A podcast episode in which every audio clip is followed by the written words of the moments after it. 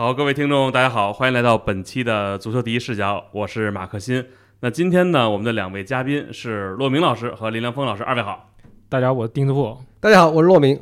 嗯，哟，这这个我没想到林老师说自己是骆明啊，那骆老师这钉子户现在学的是有模有样了。下次有没有人说说我是马克新的呀？彭雷，彭雷来说，彭雷那个得彭雷来，我都不想。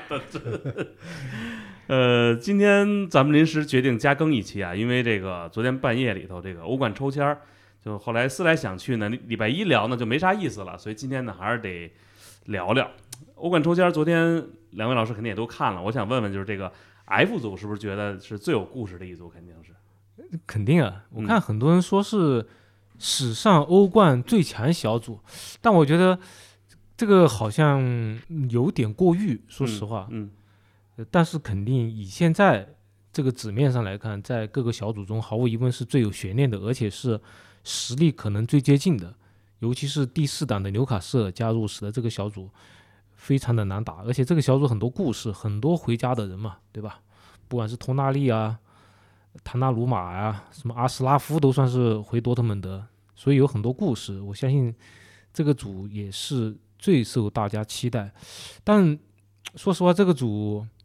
你从纸面实力上来看，是不是巴黎和米兰，不管是呃这个身价，是吧？还是说这个历史，是不是都还是由于？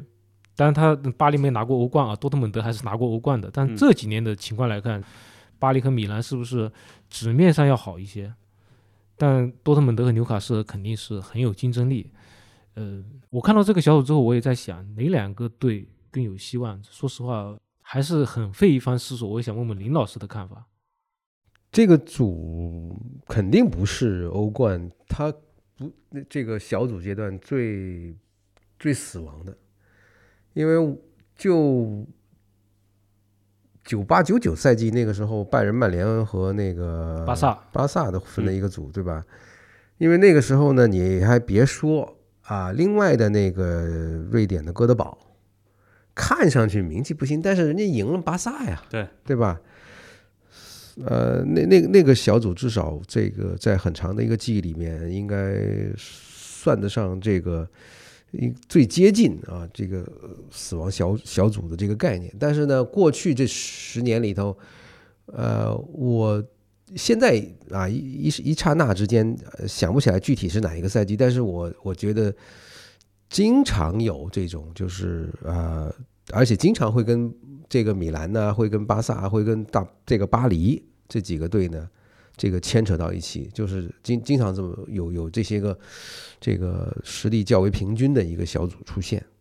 但是呢，这个我觉得这个纽卡这个这个组啊，这个大巴黎、多特蒙德、米兰，就算不上是最死亡，但是你说是这一届里头最接近。那我觉得应该是，但是呢，有一些这么说吧，就是呃，大家突然一下子啊，就把这个纽卡抬得这么高，这个反映两件事儿，一个是纽卡的最近这这个一呃十八个月，差不多二十个月里头呢，它确实是进步最快的，这个毫无疑问，就是说一个教练上任的时候还在保级。然后他的一个完整完整的赛季之后就已经开始打欧冠了，对对吧？而且呢，这个还是在呃联盟里面不替这个这个怎么说呢？不断的去限制他投资，不让他花钱的这样的一个背景下，所以纽卡现在这个进步是确实是有目共睹。就因为他一下子让这个小组里面觉得是吧？大家。没有一个人觉得是安全的，对吧？而且呢，从纽卡的角度来讲，他可能对于这个队来讲，他既然是第四档，他就肯定不会去到一个是吧相对轻松的小组。那他只能够求是，如果你们把最强的队分过来是最好的，对吧？原来呢，我记得有一这个呃，有有这个著名纽卡球迷说啊，最好能够把皇马或者巴萨给他们分一个。当然了，这个没有如愿，但是呢，巴黎的分量也不轻了。呃，从纽卡这个呃刚刚二十年以后回到欧冠的这样的一个这样的一个局面，其实他是要把所有的强队都招过来，我觉得对他来讲是个好事儿。反正你不可能会这个从分组里面，因为人家其他的队把你都当成包子，所以呢，你只能求是说，如果一定要打硬仗的话，这个对手越强越好。但是这个小组呢，无疑是故事多，对吧？呃，悬念多，而且呢是这个钱多，钱多啊，真是啊，确实是钱多。这个，因为昨天我看有人说啊，说其实这次欧冠的抽签儿能不能出这个死亡之组，就在于第三档和第四档的这个球队。第三档是米兰嘛，第四档是纽卡。结果没想到把这个两队全抽到一个组里边了。后来我看咱们应该是杨健老师的文章吧，他写了一个，他说你这是完全是不同资本。你看卡塔尔，然后德国这种就是恪守五十加一的这种，然后包括米兰这个是美资背景对。再加上这个沙特，就这个完全是几种不同资本之间的角力。就我不知道这么分有没有说非得让大家就要人造这么一个死亡之组。当然，以往我们来看，就是说你觉得是死亡之组，其实最后有可能是最泾渭分明的一组。就可能打完两轮，基本这个形势反而明朗了。过去十年有很多啊，嗯，过去十年有很多这个类似像这样的一个这个抽签，只不过是说我们。没有办法瞬间想起来，但是我的印象里面，像类似这种实力很平均的这个这种签，不止一次了，很多很多次。我还是对，还是要看真正踢出来怎么样。你说不定看上去是个实力接近，结果踢起来有两个队突然就脱颖而出，这很很多这种情况，反而是你看上去强弱相对来说没有那么悬殊，说不定杀得天昏地暗。对，这欧冠就是这样。之前世界杯，我觉得最明显就是九八年世界杯，当时西班牙那组，啊，觉得这死亡之组，那死的不能再死了。结果打两轮，西班牙队直接就差不多了，就已经快第一场就输给尼日利亚。就那组人家，包括世界杯，你看有几次分的死亡之组，其实反而是感觉你出不了现在队。就那年，就谁想到乌拉圭和哥斯达黎加吧？谁想到这俩队英格兰、英格兰、意大利，对，对。所以这种情况我觉得还是挺多的，包括我们说这个 F 组里边，就刚才骆老师说这个面对旧主，那托纳利啊，包括这登贝莱，都是面对当年自己的老东家，呃，这个多特蒙德。所以这个小组可能，呃，目前看上去故事会很多，但是比赛的情况踢起来也许也不太一样。那我们说说 A 组吧，拜仁和曼联啊，这个两个队，我记得说是贡献了很多这个欧战历史上的名场面，对吧？拜仁和曼联，我觉得现在的曼联可能挑战拜仁还是有一些难度。说实话，拜仁上赛季在碰上曼城之前应该是十连胜，应应该是一一路连胜，但是碰就碰上曼城之后，就显得是毫没有任何办法。而现在的曼联，说实话，他想挑战拜仁，感觉是修为还有些不够。而且从现在赛季初的情况来看，他现在。可能最重要的是在联赛中怎么样，嗯，稳固自己的地盘。在这个时候，你让曼联两线作战，我觉得对他们要求过高。但不是说你打拜仁两阵就肯定输了。但是我觉得，呃，曼联现在最重要的，其实他只要压倒哥本哈根，对吧？加拉塔萨雷就可以了。当然也没有这么容易。但我们都知道，加拉塔萨雷这个魔鬼主场，呃，可能任何队都没有那么容易在那拿拿走胜利，更别说加拉塔萨雷。最近买了很多很好的球员，对吧？像伊卡尔迪这样的一一大串很厉害的球员，所以，呃，曼联可能最重要的任务就是压倒加拉塔萨雷。嗯，这个曼联这个组呢，说实在的，牌子来就是按照招牌来说，那嗯，这个当然曼联、拜仁和曼联的牌子响点儿，但是按照实际情况来讲呢。这个这个小组其实曼联出现的难度非常高，因为他现在一个是伤员多啊，然后呢，这个赛季开始以后呢，虽然勉强拿到了六分，但是这个状态很糟糕，而且现在这个伤员还在增加，那么就是国际比赛日之后，是吧？这个曼联马上投入到双线，呃，这这样的一个情况其实是很不乐观的。这个如果是就现在曼联的这个引援呢，各方面的情况来看，是吧？比较现实的、比较现实的一个一个目标是什么呢？就是说，这个欧冠，你就当它是个旅游，对吧？转一圈，最好不要掉到第三，是吧？你要不混个出线，你要不呢就啥也没有，你掉第三可以在那个欧联？资格赛里边再然后呢，然后然后呢，这个这个对于曼联来讲呢，就是他今年如果还想下个赛季再保住再打欧冠啊，他最好的情况是什么呢？就是在联赛里面是吧，保证自己这个不要掉队太多，因为呢，现在他这个人手是吧，基本上可以这么说，应付两线是不大现实的，而且我们真的不要把啊这个加拉塔萨莱和哥本哈根想象的好像就是你们就是来是吧？来来凑数的，那一打起来那是。过前呃前一个赛季，曼联的这个组里头还有个博尔尼青年轻人，是吧？这也是手拿把攥的要拿。对欧冠打得多，但是他吧就属于那种你只让他出现可能没戏，然后呢然后呢，这个呃，索尔斯克亚打过一次，然后呢，这个呃之前的穆里尼奥打过一次，是吧？打的都不理想，是吧？就赢一个，一艰难的不得了，一个不小心客场还被逆了，是吧？所以呢，这个这一类的这种事情呢，其实在曼联身上经常发生。那么加拉塔萨莱都知道是吧？这个这个队难缠是吧？他只是在欧冠的这个赛场上没有太多的让大家关注而已，对吧？这个并不算是一个流量网红队，是吧？这这个没有必要。我觉得这这个小组除了拜仁是看起来是更稳的一家，那另另外呢三家其实都有的争。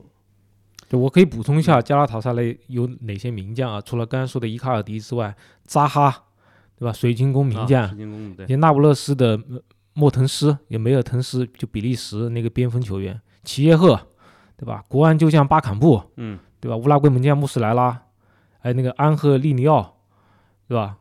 托雷拉，对吧？也是阿森纳的中场，还有德米尔拜等等等等。你看这个名字列下来，已经是一支妥妥的，哪怕在沙特联赛里面都算是很强的球队，对吧？倒退十年，这都是了不得的球员，这些都是。对啊，所以加拉塔萨雷还是很强的。我觉得这次其实西甲球队好像分组啊运气还不错啊。就先说一嘴，就是巴萨，我当时发了条微博，我说看完那个以为啊，我说巴萨怎么先踢欧联去了？就是完全感觉这一组里边儿，就是波尔图啊、顿涅茨克矿工啊、安特卫普，就这真的是上上签儿了。但你说不好，波尔图或者矿工这种队可能不好踢。如果今年还是像前两个赛季一样，这个去打欧联的话，哈维真的可以下课了。就是怎么着也得小组出线了。这个小组没有悬念的，谁的？你这这得要很大的一个出大很大的一个事故，这个巴萨才拿不到第二，拿不到第一，拿第二都是个事故。你说出不了线这个事儿，我是觉得那这这个就这这就不像话了，这叫嗯，然后我看皇马那组是和那不勒斯、布拉加还有柏林联盟，就这个按实力来说，我觉得皇马应该也应该是其实第一档的球队，只不过是因为就上赛季没有拿到冠军嘛，所以他现在第二档。那不勒斯现在因为也是呃走了一些球员，布拉加和柏林联这个这有的刚打欧冠的柏林联，这皇对于皇马来说，这不应该是这个很困难的球队啊。皇马呢，他的他那个情况呢，跟曼联有点像，就是牌都看着牌子吓人，但是皇马现在的这个伤员多，对吧？他他伤员多，而且呢，最近这个呃引援这一块儿是处于一个就是安切洛蒂要换打法，对吧？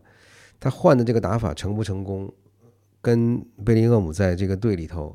是吧？能够保持状态、保持输出的这个时长有很密切的关系。因为现在暂时来讲呢，我们看见好像皇马的这个九分啊，联赛里头九分，呃，没什么太大太大麻烦。但是如果你仔细看比赛的细节呢，呃，皇马的这个问题还不少。那首先因为贝林厄姆三场进球，所以有些事情呢，你暂时没有什么太大太多可以指责他们的地方。但是呢，这成绩一一一这个一一摇晃一摇摆呢，这些都很难说啊，就会给皇马会带来很多很多负面的影一这个舆论。您说这个，我想起之前就是沈天浩，咱们在这儿录节目那次，他说了一句，他说意大利有句话叫“你不可能每天都是圣诞节嘛，就是你不可能每天都吃饺子”啊其实我觉得这就对于贝林厄姆这样的球员，可能是你现在你是天天进球，大家觉得你哎呦真真不错，这个现在你前场一人一肩挑。但是如果就每个人在赛季里边都会有低谷的时候，那这个时候他如果状态不好，谁能顶他的班儿？就这个可能就是个问题。对嗯，当然看这个小组，皇马你不管怎么样，哪怕有一些波折，你出线应该倒是一个嗯基础，对吧？顶多是发挥极度不好，掉到小组第二，但是出线应该没有问题。倒是，呃，其实当大家可能觉得那不勒斯皇马实力明显占优，但是要提醒一下，布拉加和柏林联其实实力也非常的不可小视。柏林联当然虽然是一支新军啊，但上赛季令人眼眼前一亮，而布拉加这几年在欧战中。虽然可能在欧冠中没有什么惊人的表现，但在欧联杯里面其实是让大家印象深刻。所以，呃，皇马可能就是要考虑自己能不能拿到小组第一，而那不勒斯肯定是不能小看布拉加和柏林联的。毕竟那不勒斯啊，换了新教练，对吧？也有一些球员离开了，所以还是在处于一个嗯变动期。所以，那不勒斯还是要有一些警惕吧。塞维利亚这一次是和阿森纳、埃因霍温和朗斯分在一组，就这个我觉得阿森纳应该这组小组第一问题不大吧？当然我一直就觉得这个塞维利亚这赛季估计怎么着也踢不了塞维利亚杯了吧？难道在这组里边还要拿个第三，然后最后再去踢这个欧联去吗？但塞维利亚在西甲开端非常的糟糕啊，嗯，所以就看他们怎么样平衡吧。他如果呃觉得我哪怕联赛暂时牺牺牲一下。我还是要保住欧冠，那么应该来说，以他们的经验，还是小组出线应该还是没有问题，就看他们怎么样平衡这个两线的关系吧。您觉得阿森纳呢？今年欧冠，阿森纳能开花吗？咱都不说结果，小组就不应该有问题。呃，实力而言呢，他比这个小组里面的三个对手呢都强很多。但是呢，现在考验考验的是阿特塔。那原来我们说他的这个呃搞科研的这个倾向，那有可能已经让阿森纳在这个英超开局的这个阶段呢，已经有一个意外的丢分。嗯，但是呢，他在欧冠里头，他未必会搞那么多科研。但是有一样啊，就是欧冠的这个情况呢，呃，考验的一个教练的这个临场。啊，因为这个三山五岳的这个高手都来，你如果稍微忽视对手一分钟，那可能你就要吃大亏。因为这种在欧冠里头一个不小心要要要被对方是吧打一个冷不防的这个例子，这个冷门实在是太多了。而且呢，其实这个小组啊，你这么看，阿森纳是有那么，他是一七一八赛季开始到现在没打过欧冠，时间很长了。呃，之前呢有过几次欧联，但是呢都很难说啊，这是这个对接受的最高最高的这个挑战。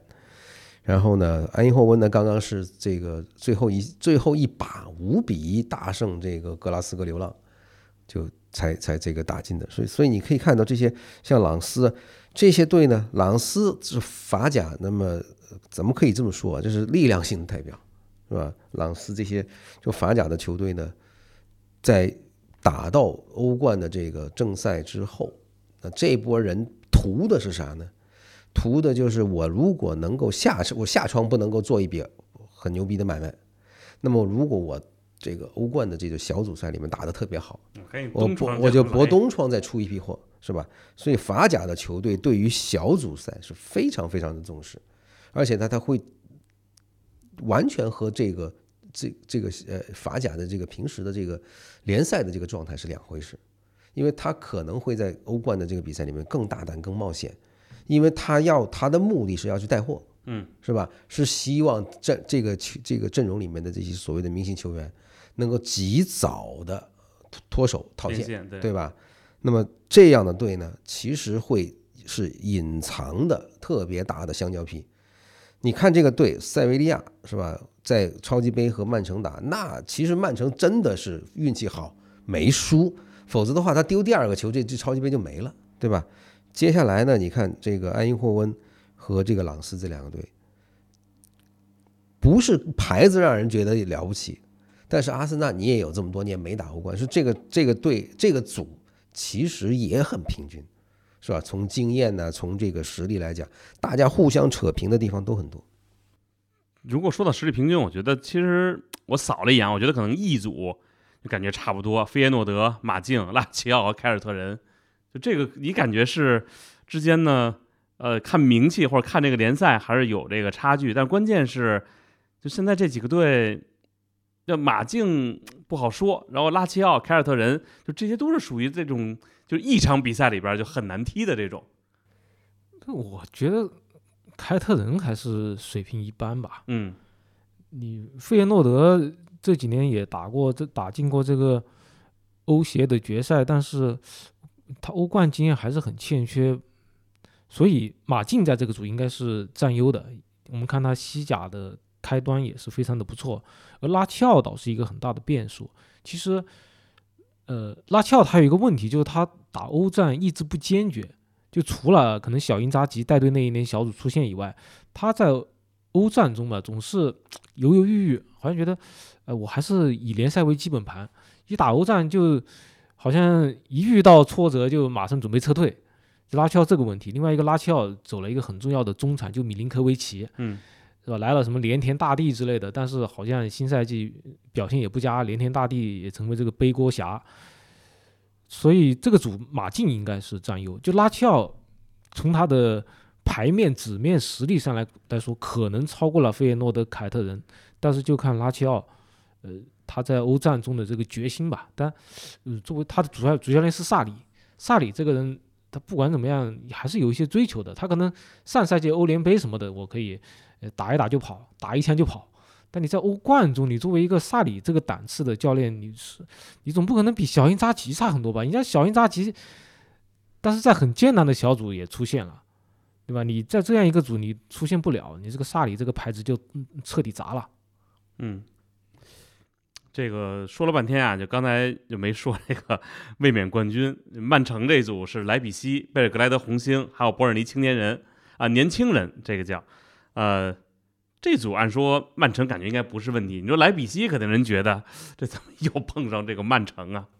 对，莱比锡之前被曼城打花了，所以这个组对曼城来说真的是天赐良机，因为曼城他上赛季打三冠其实累积了很多的。疲劳就不完全是伤病，伤病是在明面上的，但身体和精神上的疲劳可能是应该是印在很多三冠功臣的这种心理或者说身上，这可能是更可怕的。我们也看到之前看到利物浦就是四线作战都挺到最后，结果上赛季就大崩盘，而曼城，呃，他本赛季其实任务也很重，对吧？接下来还有世俱杯什么的，所以欧冠它分在一个相对比较轻松的小组。使得他可以做很大的调整，哪怕瓜迪奥拉他没那么喜欢轮换，甚至没那么喜欢换人，但至少欧冠给了他喘息的空间。我觉得这对于瓜迪奥拉来说简直就是太幸福了。嗯，林老师怎么看这个曼城这一组呢？包括那曼城呢？其实那我我们之前说到这个，像曼联呢，像这个皇马。呃，现在到曼城情其实情况都差不多，都是伤。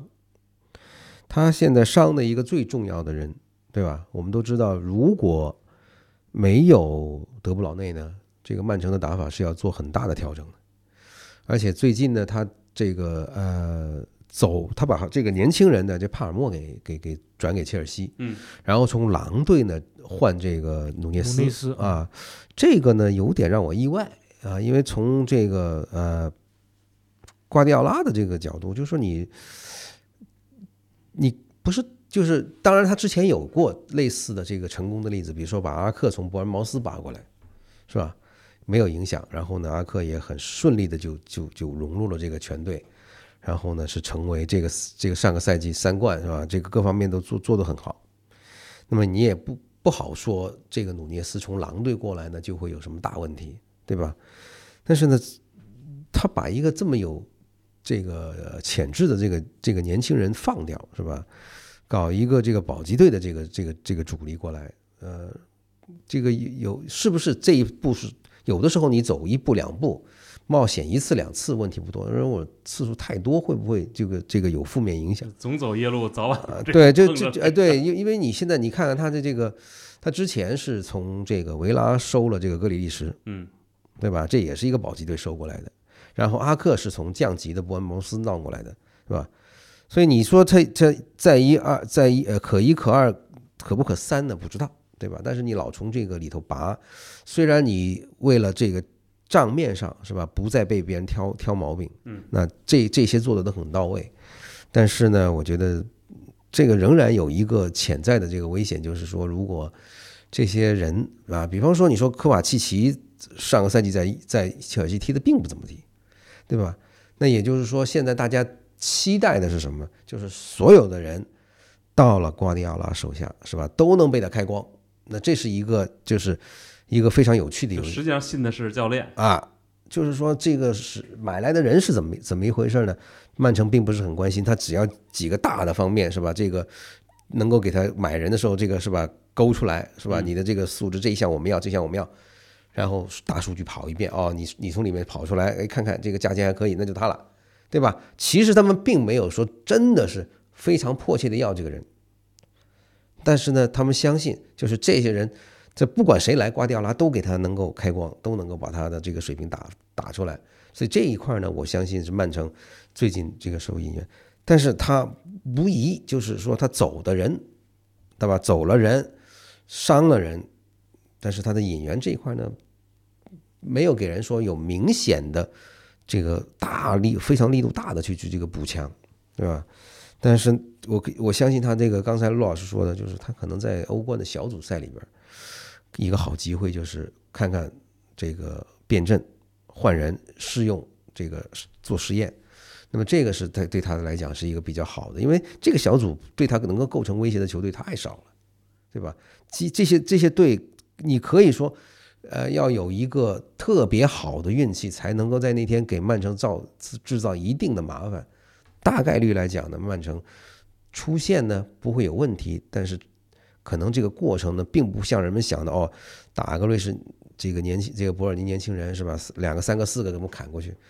这个赛季我是相信曼城是有很多很多的比赛，可能这个胜负都不如我们平时看，就是之前看曼城那样啊，不会有那么大的悬殊的比分了。反正每年我觉得踢世俱杯的球队影响都特别大，就尤其打完世俱杯回来，然后哪怕是过了这个冬歇，就往往就他那个状态，你就感觉就完全起不来这个嗯气势、啊。但是问这个帕尔默卖到切尔西去，两位觉得是这这敲了竹杠了吗？这个不少卖钱，四千五百万英镑，对于啊这样一个年轻人来说，肯定嗯、不算低。但是你比比切尔西其他花的钱，你觉得这个价格还可以？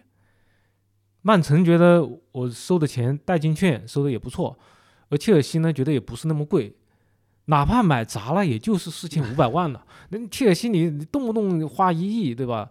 买那么多钱，什么穆德里克什么的，嗯嗯，你看看穆德里克那么多钱，你就知道帕尔默这个这个不能说是白菜价，但真的是很划算了，对吧？而且曼城他收四千多万，一个自己一个青训的，他也觉得很划算。因为说实话，搞青训对于任何俱乐部来说，你不管是中国的还是欧洲的，都其实都是很好的一个买卖。他一年可能投那么一两千万，对吧？但是你只要源源不断出人，你真的认真做了，那么你一个好球员卖个几千万，就全收回来了。你甚至可能卖一个人就收回两年的投入，这真的很划得来。所以曼城这方面真的是走上了良心的轨道。去年其实他们就靠这个青训卖青训球员，卖给南安普敦什么的，卖了一大批。这个曼城这个接下来这个生意滚滚而来，这能够帮助他在财政上面，嗯、保持健康，这点非常重要。我们林老师觉得呢？我再等会儿问一句，这个就帕尔默这钱，您怎么看？四千五百万，我当时觉得，我说我觉得不应该卖，因为我感觉咱不是都说瓜迪奥拉愿意用这个自己人嘛，就青训的。你这本来今年这能踢出来了，结果居然是不是这价实在给的太多了？就是说，对帕尔默这个那这个年龄，他又没有多少这个正式的比赛时间，那这笔钱呢是相当大的一笔钱了，对吧？对于一个可以说是一崭露头角，但是呢还没有多少实战的这个经验呢，各方面这笔钱呢是给多了。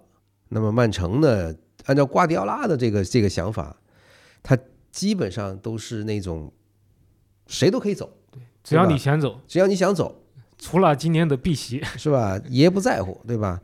但是他也会在私下里头做很多这个思想工作，比如说像碧玺是吧？他还是费颇费了一些口舌。但是如果碧玺真的很这个啊铁了心要走，我相信这个也不是说解决不了的问题。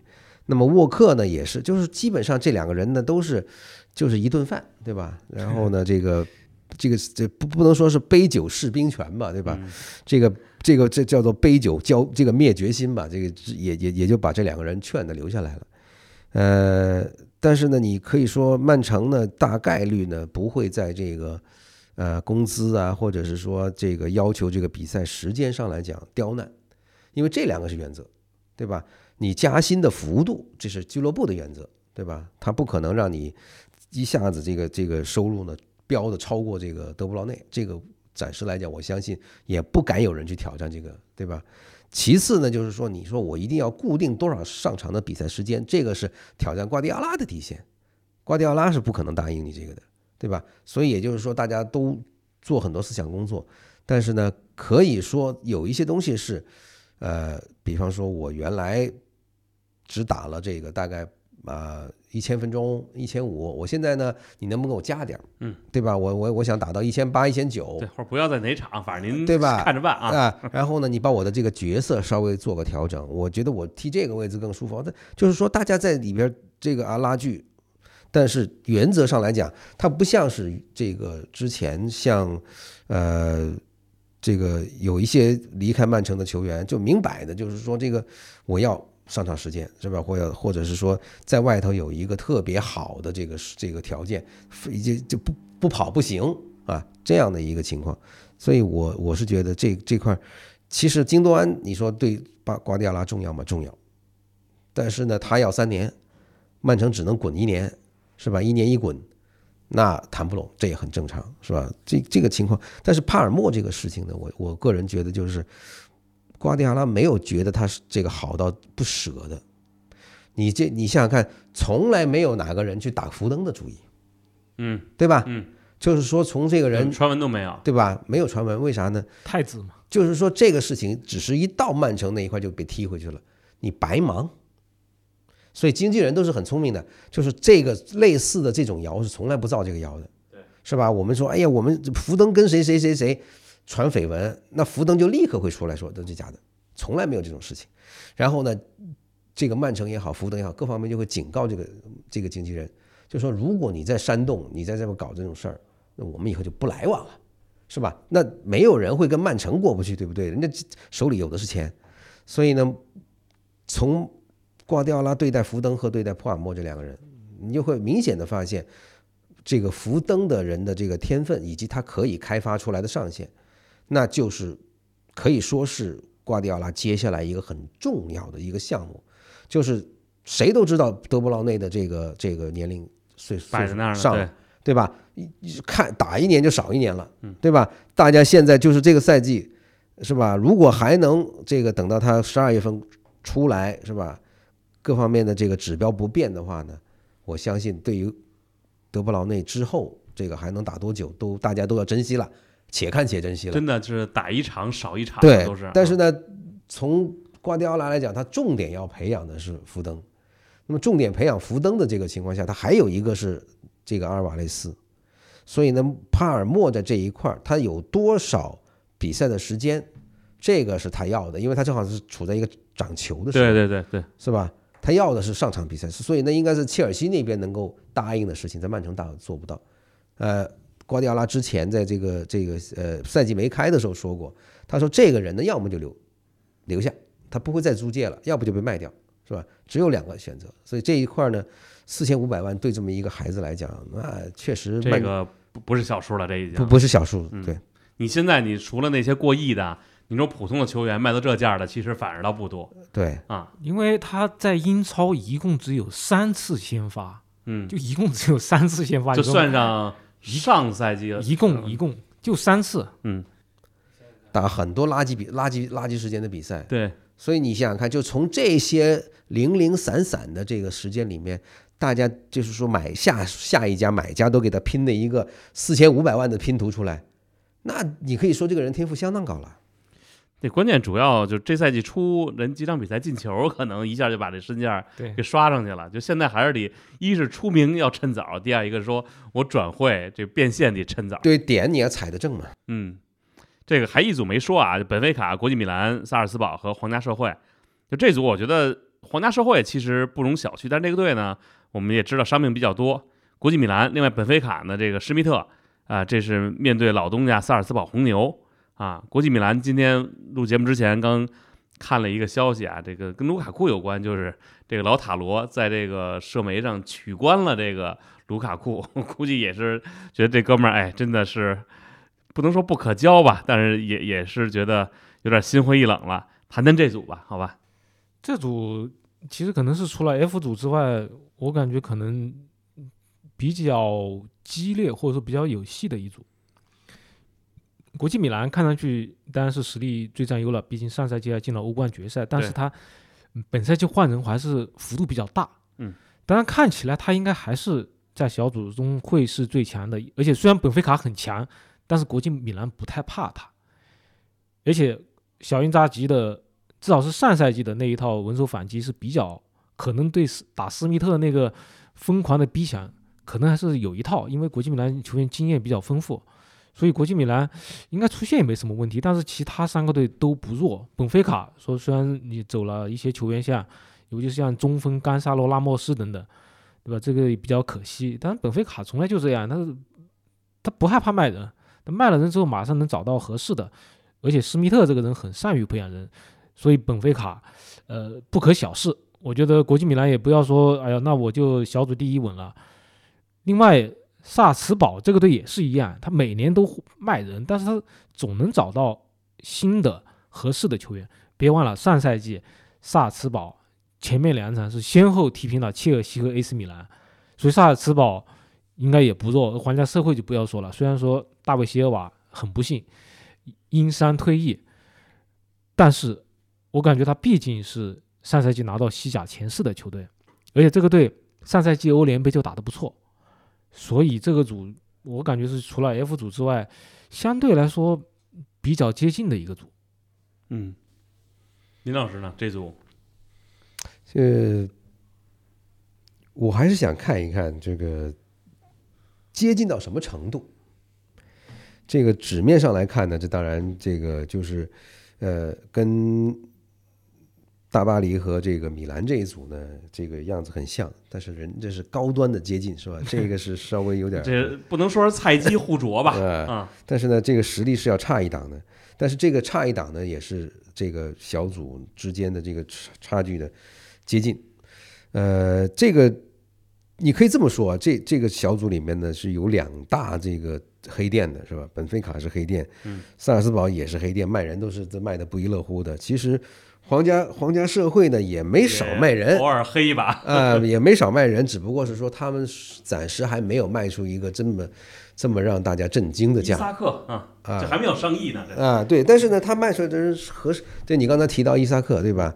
他原来在这个这个皇家黑皇家社会的时候，他不是那么的突出突出，对，没有出那么大的风头。但是他一到纽卡之后呢，大家有近距离的这个长时间的关注的情况下，你就发现哦，原来他离开皇家社会是有道理的。对，就是说纽卡花钱去挖他过来，他能够在这个一来就能够在纽卡锋线打上主力，把原来的威尔逊挤到替补，这个人的能力是强啊，各方面是值得这个。所以呢，这个你可以说这是这是一个黑黑店组，对吧？本菲卡就不用说了，这个从这个努涅斯，然后又到恩佐，他妈一一这最近这几年卖人那这个挺神的，就是以前都说这叫什么“三年不开张，开张吃三年”，皇家社会属于这样的，但本菲卡这年年开张，这个我觉得太可怕了。对，就是说他跟波尔图这两家呢，就是比着看谁能够卖出的价格更吓人，对吧？当然，最近这两年呢，是本菲卡这个这个风头比较猛一点，是吧？卖出去的人一个个都是很吓人的价格，对吧？但是呢，你看这个国际米兰本身他自己是吧？那卖人也没少卖呀、对吧？他的这个只不过是说有的时候因为没谈好，就是施克里尼亚尔的这个是吧？本来是应该能够卖出一笔大钱的，结果一个不小心被人把合把合同给跑没了，是吧？然后呢，这个小组其实我更倾向于这个小组会好看，因为这个小组大家都是黑店，带货组就对就是对大家一块儿把数据先来，就是这个带货组可以这么说，大家都希望在这个呃欧冠小组里面能够把一些是吧这个即将潜在的这个要脱手的这些球员是吧，早早的推上这个这个表现的最好。所以这个小组呢，我觉得是应该是啊、会比较会比较好看是吧？是的，国际米兰也缺钱啊啊，他要不缺钱的话，那奥纳纳就不得不就不会放了。对。那说一千道一万，咱说这个赛季欧冠这冠军到底归谁呢？如果考虑到这个欧冠卫冕魔咒的话，呃，那是不是曼城可能要卫冕还是有一定的难度？但是如果从整体实力来看，它也有一些下降。说实话，你毕竟德布劳内有伤，而且走了金多安，对吧？马克雷斯也走了，虽然说来了格瓦迪奥尔、科瓦契奇，包括多库等等，但感觉到还是会有一些影响。而且这个世俱杯对他的这个下半赛季应该还是会造成冲击。还有一点就是本赛季这个比赛都加长了，一百分钟，对你瓜迪奥拉，你如果还是换人少，那会不会因此受到影响？这都是变数。说实话，相对于英超来说，欧冠确实是卫冕难度是非常的大。你如果曼城因为这个或者是世俱杯或者是赛程各方面原因不考虑的话，看上去还是拜仁、皇马吧。说实话，我也在想这个问题。就以前我们看欧冠，觉得哎，真的好像好像很多队可以夺冠，但今年我怎么怎么觉得大家离夺冠都差都了，都没戏。都差得很远的，嗯对吧？你说曼城之外，皇马、拜仁，嗯，我暂时是看皇马、拜仁，但你要这两个队也有很多问题。你们图赫尔在拜仁，对吧？能干多久？说实话，对，他是雷都啊，都都都说不准，对吧？皇马，你看也有这么多问题，本泽马走了，对他们影响很大。姆巴佩，是吧？虽然说今天晚上关窗，但现在来看，如果还没什么动静的话，应该姆巴佩不会挪窝了。连传言都没有。现在对啊，那其他队呢？巴萨就不用说了，对吧？上连续两个赛季打欧联了，巴萨的目标是出线的，不是这个夺冠。你说意甲球队确实是上个赛季三个队进欧冠八强，但你说要他们夺冠，好像还是差了点。哪怕国际米兰也是走走了一般人，巴黎，巴黎现在也处于一个重新出发的一个阶段，对对走了梅西，走了内马尔，新来的人，对吧？阿森西奥、登贝莱、里嗯甘人、拉莫斯来了一大班，但是他们的咖位，他们能够凝聚成一个能夺欧冠的球队？嗯巴黎现在终于有恩里克的这种冠欧冠拿过冠军的教练了。所以你会发现一个现象，就阿森纳居然在指数榜上榜上排在第四位，我这让我特别的诧异。就你前三名曼城、拜仁、皇马我可以理解，但阿森纳为什么排到第四位？何德何能？难道是真的是应了那个梗吗？阿森纳一定要放在第四位吗？那你说什么？但是纽卡也二十一啊，纽卡这个赔率也很吓人的啊，，这倒是很高了，对对很高了，对。有很多强队都四十几，他排到二，就一对对，赔二十一。我是说阿森纳排在了其他像什么呃巴萨呀、巴黎呀，排在他们前面，排排在意甲其他球队前面。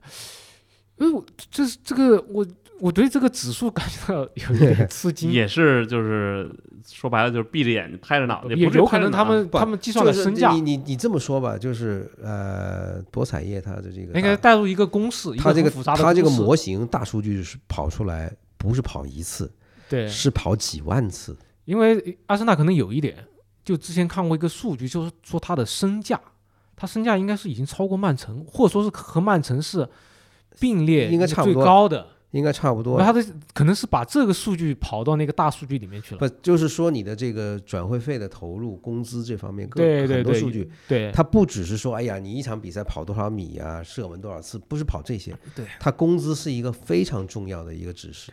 但是我对这个阿森纳第四，我还是感觉到有点有点我我诧异。我对我就是说，阿森纳第四的这个这个这个排名和这个纽卡一赔二十一的这个赔率跑，比很多传统的这个欧欧冠的这些这这个这些强队都要都要小，这个数字也是让我很吃惊的。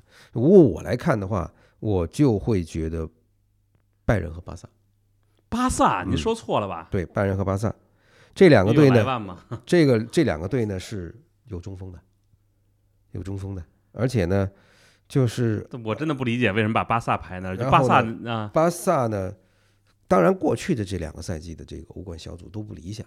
嗯他本身有这很多问题，这个哈维上上任的时候呢，是确实遇到低潮，嗯？但是现在这个队，他打完了一次拿过一次西甲之后，那这个队就有一些可以说他有一些找回了很多信心，找回了一点这个这个套路，各方面就是你我们特别不要把这些赛季一开始跑很快的，这个联赛里面跑很快的球队放进来，因为欧冠是这样的，欧冠就是说小组呢平平淡淡出现，对吧？然后呢，在这个淘汰赛阶段嗯打硬仗开始的时候，跌跌撞撞晋级，啊，就是说这些球队反而是，就是要不然你就是像皇马那样，每一次都耍到最后，差不多要出局，开始开始逆转，开始逆袭，是吧？要不呢就是像曼城这种，是吧？一路上根本所有的队都打不过他，啪啪啪就就就大比分都刷过去，嗯，是吧？最后强龙压倒地头蛇过去。巴萨的这个情况呢，虽然他有很多很多的地方让萨迷觉得嗯不对劲儿，同样就是人迷会对拜仁现在这个情况也是摇头的，但这两个队，我就是从中锋的这个角度，就是中锋对这两个队非常的重要，其他的队，中锋这一块儿，要不就是没有这么好的这个上档次的中锋，要不呢就是用的是不是中锋的人去踢啊，所以这一块呢，我我我是从这个角度去看的。这个刚才我也想也对，就一定要说巴萨就是今年欧冠有戏。你这时候再不过这嘴瘾啊，你后边过不了了，你就赶紧趁着比赛没打呢，就先鼓噪一番，后边怎么着就是他了。你你这么说吧，其实你看这些个队里头，从搭配的成熟角度来看，那拜仁无疑是最对，刚才我想说，我觉得那按按您这说法呢？今年拜仁八九不离十，对吧？然后巴萨呢也是经历过一这个整个一个赛季捏合，然后呢通在比较困难的情形下，是吧？然后呢，这是哈维的第一个完整赛季，是吧？把这个把这个西甲能够抱回来呢，这这这个对他对全队来讲，这个影响不是说这是一个普通的西甲，而是说从当时那么乱的一个状态啊，没有了梅西是吧？然后呢，各种各样的调整，然后他能够把这个西甲能够拿回来，这说明这个教练呢，是吧？他现在正处在自己的一个上升期，是吧？刚刚成通过一次成功，他有很多的经验和和和这和教训可以吸取，所以现在巴萨是处在朝成熟那个方，其他的这个小组里边足足以出现，以及在这个这个决赛的这个淘汰赛走远的，都存在着一时半会解决不了的问题。哎呀，这怎么看这个？先不说巴萨，这哈维现在感觉名帅的这个这个光环有点越来越淡了。就以前都觉得哈维以后必成名帅，那后来带了这巴萨几年，我觉得，哎，这这真的不像是个他这是第二个，这是第二个完整的呃，赛季对，就是一个半赛季算带了之前，然后第二现在是第二个完整赛季开始，但就感觉总是还是不行，就感觉哈维就所以说这个好球员当 当教练，这个还是得再经过一次这个蜕变。我说说那个，咱最后说说这个欧洲足球先生评选吧。哈兰德最终当选，这梅西是名列第二，是吧？我记得骆老师今天还发了一个微博，还特地说这个事儿。对，啊就是呃，哈兰德拿最佳大家也能理解，可能就发现看最后的投票，就哈兰德领先很多，对吧？领先了梅西一百多分，而梅西其实他比第三名德布劳内只领先两分，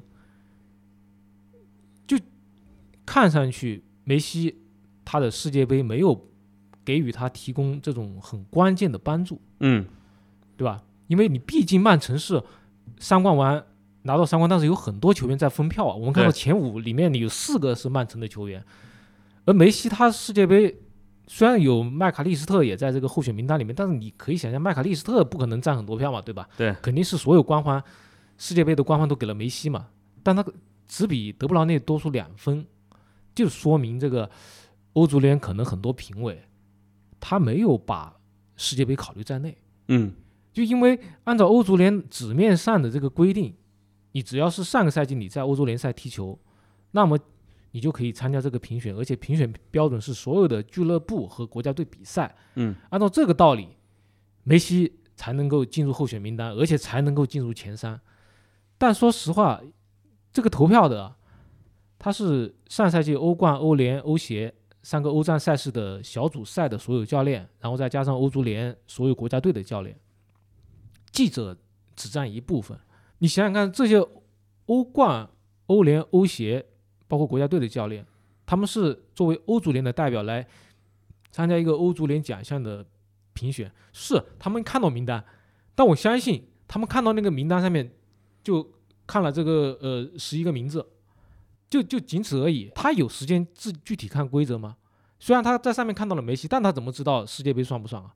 我这参加一个欧足联评选，你帮阿根廷拿世界杯关我们什么事啊？就感觉跟自己没，就是还是不考量这个了，可能。当然，我觉得有有的教练考量的，但是我相信有很多教练根本就没觉得梅西帮阿根廷拿世界杯跟这个欧足联最佳有啥关系，就所以显得梅西的票非常少。同样的例子出现在二零二一年，就梅西在那一年拿拿到金球奖，但他在欧足联最佳里面只排在第四位，因为他那年他拿的是美洲杯。那欧足欧足联教练会想，你拿美洲杯跟我有什么关系？虽然说按照规则，梅西在国家队所有的表现都应该考虑在内，但是我相信很多评委不会看看这一点。尤其教练和这个教教练来评，可能就更容易出现这个情况。记者评委一般都会认真的仔细看一看，对哦，评选范围、这个规则什么的。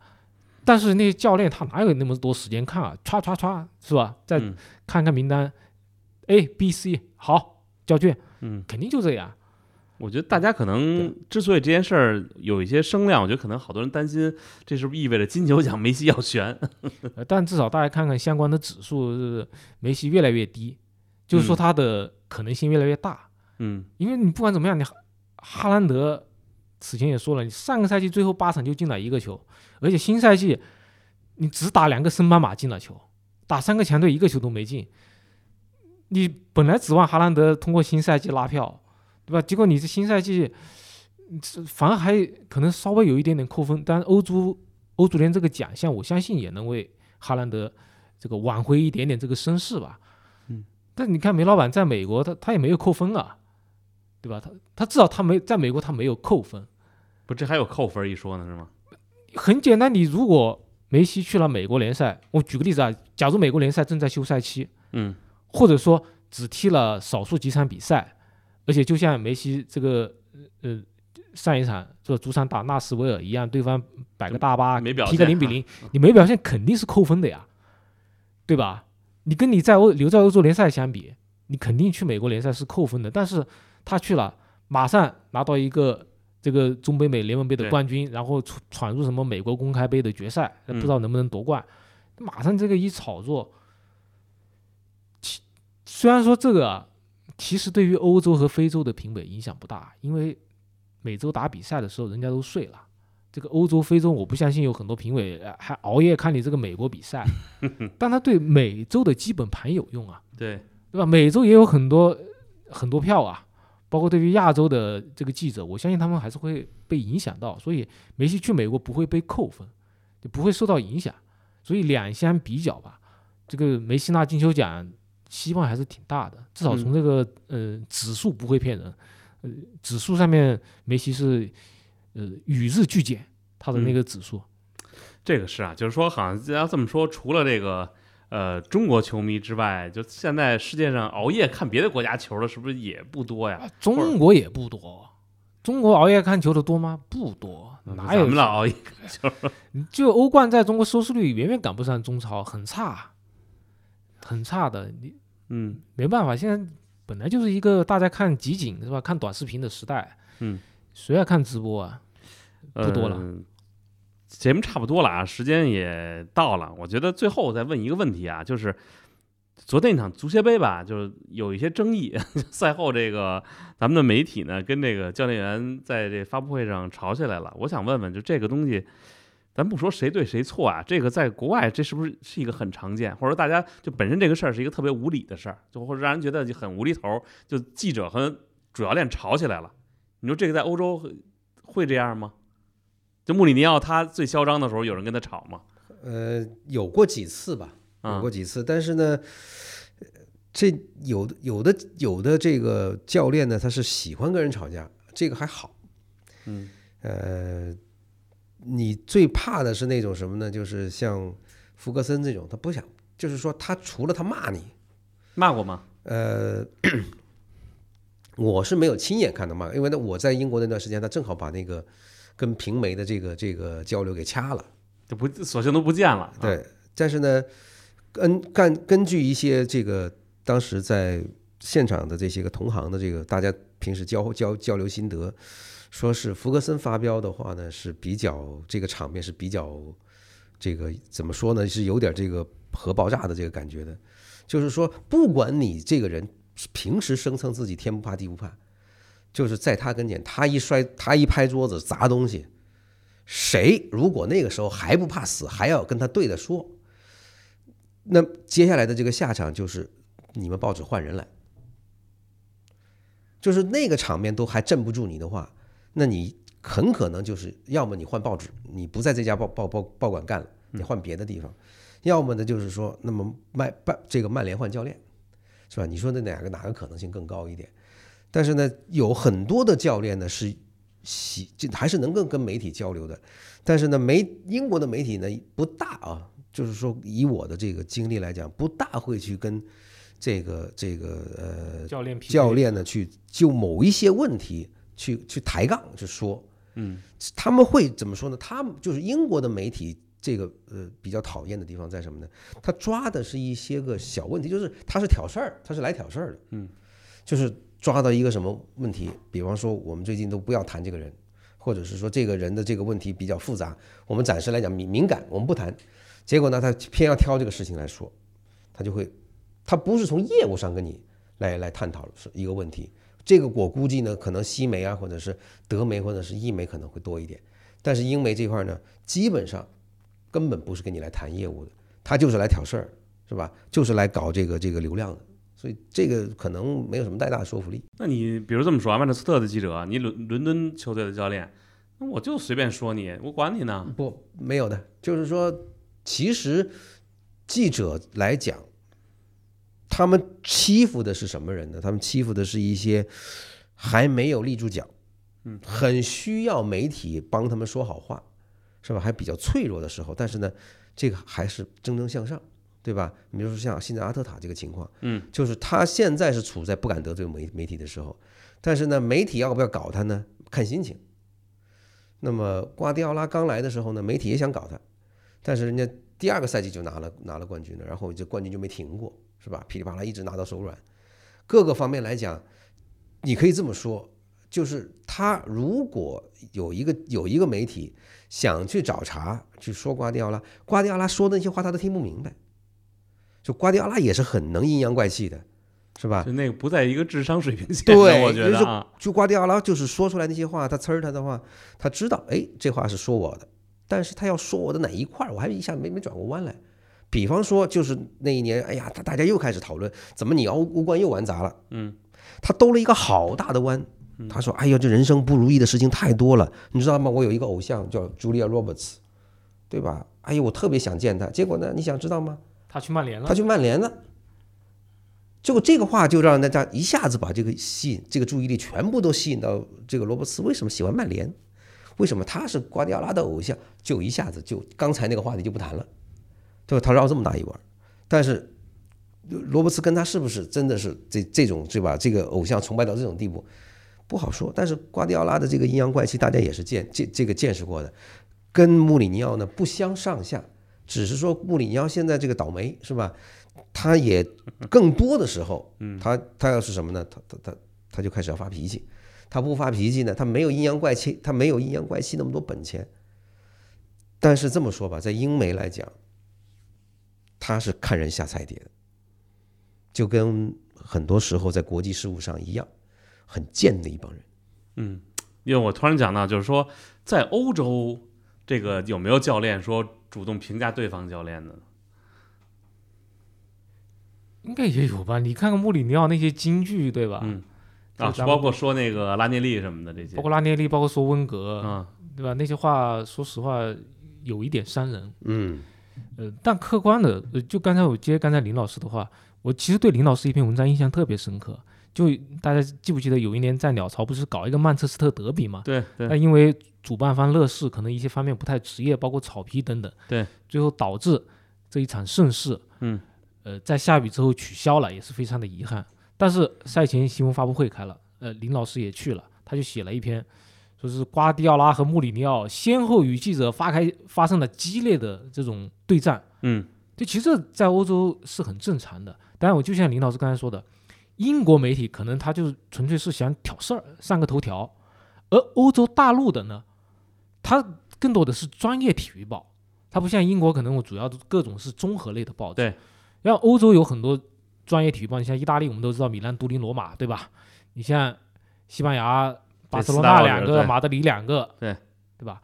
他们都可能会从技战术的角度，以为自己很懂球、对对对很专业，会去在这个专业方面，你排什么阵型？你为什么排这个阵型？对你为什么要这么用它打这个位置？他会很多专业的方面来跟你较劲，也有很多教练会跟媒体也很烦这个。闹 僵。你举个例子，最有名的，我刚从事足球报道不久，就范加尔去了巴萨，你嗯天天跟西班牙记者 PK，对吧？这也很正常。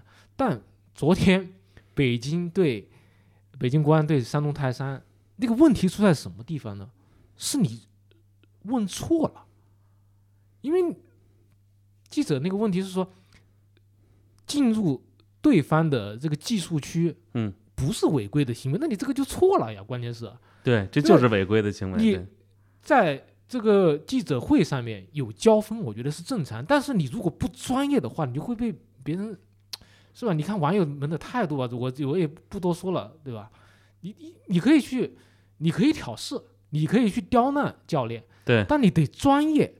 那这些教练都觉得，哎，你这个角度很清奇啊，嗯，让我很难受。但是好像也有点道理，我得想个办法怎么样反驳你，而不是昨天崔康熙一上来，哎，你说的不对，那你这个就显得这个不是一个同样档次的较量嘛，这个就显得很丢人了。那年的那个意大利超级杯，呃拉齐奥跟穆里尼奥那个穆里尼奥就是我不记得他是骂了哪一个国他说中国记者嘛，我知道中国为什么足球水平这么差，你们记者问的什么水平问题？对，就是说咱们国内的这个媒体呢，碰到这个呃国国国外的球队或者教练，要么呢就是追星，嗯是吧？就是顾着签名，顾着这个合影，是吧？别的就不管了，是吧？随便问两个，哟哟，这个第几次来中国呀？感觉怎么样啊？嗯吃的还好吧？嗯好就走了，对吧？要么呢就是觉得我要给对方一点下马威，是吧？我嗯来，我我我要显示自己专业我我要？我要提个这个刁刁钻的问题，但是呢嗯没问到点子上，就直接被穆里尼奥给怼回来了，就说哇你这个问题问的太差了，嗯对吧？就是说他其实来讲呢，就是他的这个小用心，可能被穆里尼奥一眼就看穿了，但是呢他表达出来的这个问题呢，让穆里尼奥觉得没有任何反击的这个胃口，就是说你问的都问的不是让，就刺激不到他回这个回应。他就会怎么说呢？他就用一句话就直接把你打发走了，说你太差了，这是你们国家的这个，就是说他可能这句话问的他不快不不不是不是很痛快，嗯，但是呢，他如果要回答你的问题呢，他想了一下，可能会让自己更 low，对算了，对吧？因为这个人的脑，你你要这么想，这个人脑子非常快的。你得激起他反击的欲望。对吧？你要你你要想想看，你的这个问题是怎么样逻辑出来一个什么逻辑在里头，打了他的哪一块儿，他不回答又不好，而且呢，回答的话呢，他要他要费很大的劲儿，那分明那个问题都不在这里头，对吧？你打了一个空拳，就是穆里尼奥都不需要接招，直接就嘿嘿就让你滚蛋了，为啥呢？你的这个问题问的，就刚才陆老师说的，这问题问的差。中国体育媒体的最大的问题就是问的问题差，问的问题差是什么呢？一个是功课不好，积累太少，再一个就是这个我不知道是不是读新闻读多了，对吧？这个问出来的问题莫名其妙，呃，行吧，那说到这儿了，我觉得啊，作为我自己来说吧，还是好好的去多做功课，然后以后争取在有机会的时候问出一些这个值得回答的问题，行吧？那今天就到这儿，然后咱下周一接着聊比赛，是国家队比赛日之前的最后一期，就是聊联赛的，紧接着就两周了，咱下周好好聊聊比赛，然后聊聊转会窗，对吧？下周是啊，然后咱们相约下周一。那感谢罗老师，感谢林老师，我我们下期再见。再见。再见。